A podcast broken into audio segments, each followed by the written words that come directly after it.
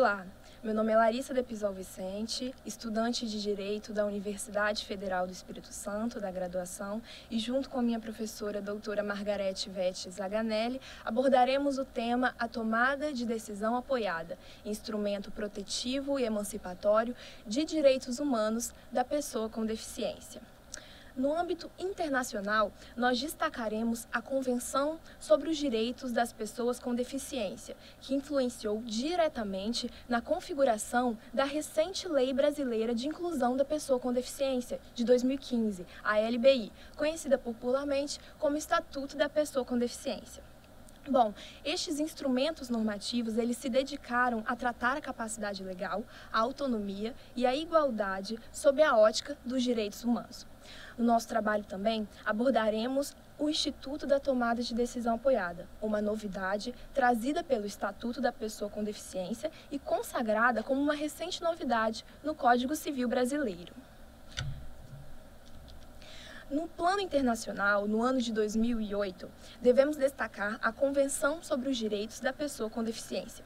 Essa convenção internacional buscou afirmar a potencialidade do ser humano, reconhecendo a igualdade das pessoas com deficiência em relação aos outros indivíduos. O maior objetivo dessa convenção, portanto, era derrubar todas as barreiras da exclusão.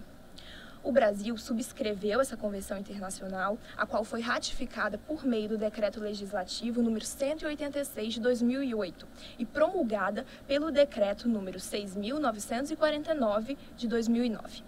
Além disso, nós devemos destacar que essa convenção estabeleceu um novo conceito de deficiência, esse conceito busca superar uma visão exclusivamente biomédica, na medida em que agrega uma matriz de direitos humanos ao conceito de deficiência. É importante observar que a Convenção preocupa-se em prezar pelo exercício da capacidade legal, que conserve, portanto, os direitos humanos. Bom, além disso, a Convenção sobre os Direitos da Pessoa com Deficiência é, também se consagra, também se consagra na convenção a ideia de que as pessoas com deficiência possuem capacidade legal de forma igualitária aos demais indivíduos.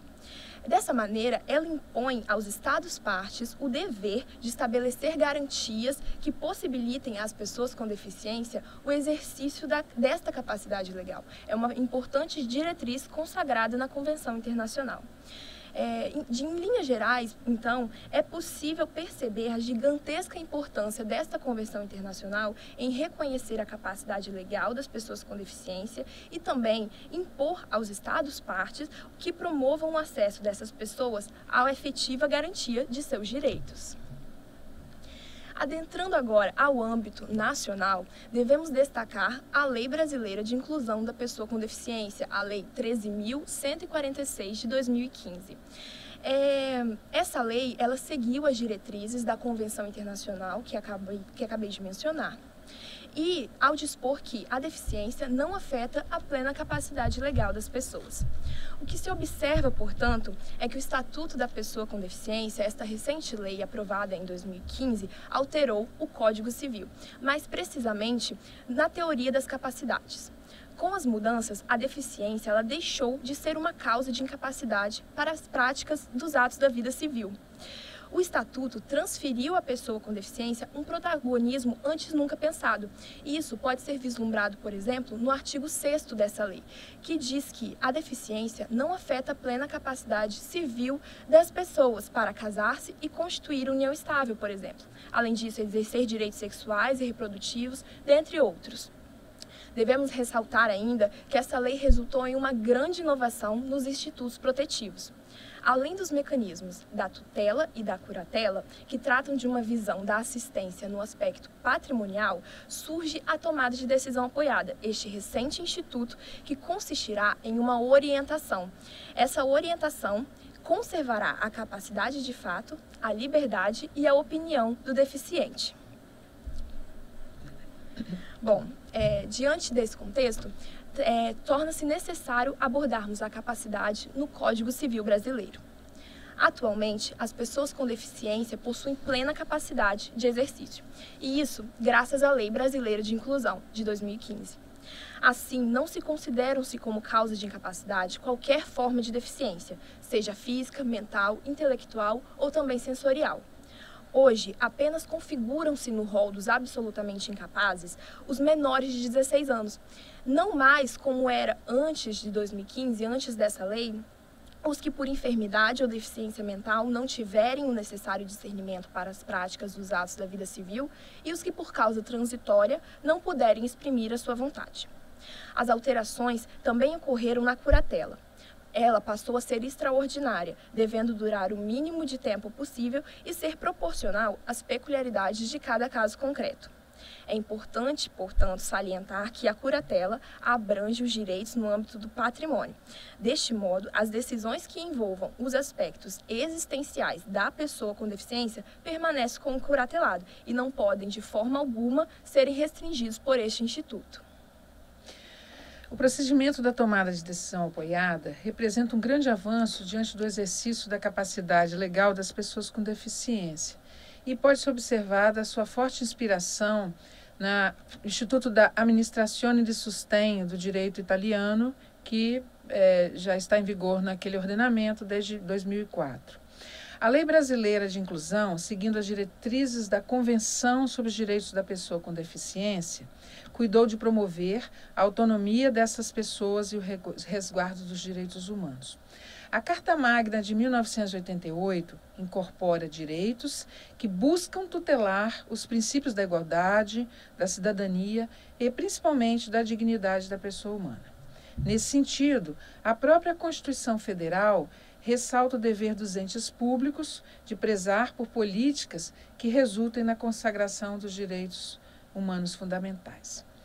Internacionalmente, os aspectos de proteção às pessoas com deficiência objetivam resguardar a integração e o respeito desses indivíduos. Evidencia-se que a nova, com a nova legislação infraconstitucional brasileira a respeito dos deficientes, há uma crescente busca pela implementação de políticas públicas, planos e programas que proporcionam o crescimento, a ampliação dessa, dessa inclusão. De forma crítica, por outro lado, deve-se observar que o Estatuto da Pessoa com Deficiência não se preocupou com uma introdução sistemática e abrangente do deficiente. A reforma procedeu-se, a nosso ver, limitada e questões primordiais, como a modulação dos efeitos da curatela e a avaliação do discernimento, permaneceram em segundo plano diante da preocupação excessiva com a terminologia. Por tais motivos, o mencionado estatuto não privilegia a realidade concreta e acaba por valorizar um sistema formal e abstrato no qual a capacidade da pessoa com deficiência se torna, de certa forma, por não dizer absoluta.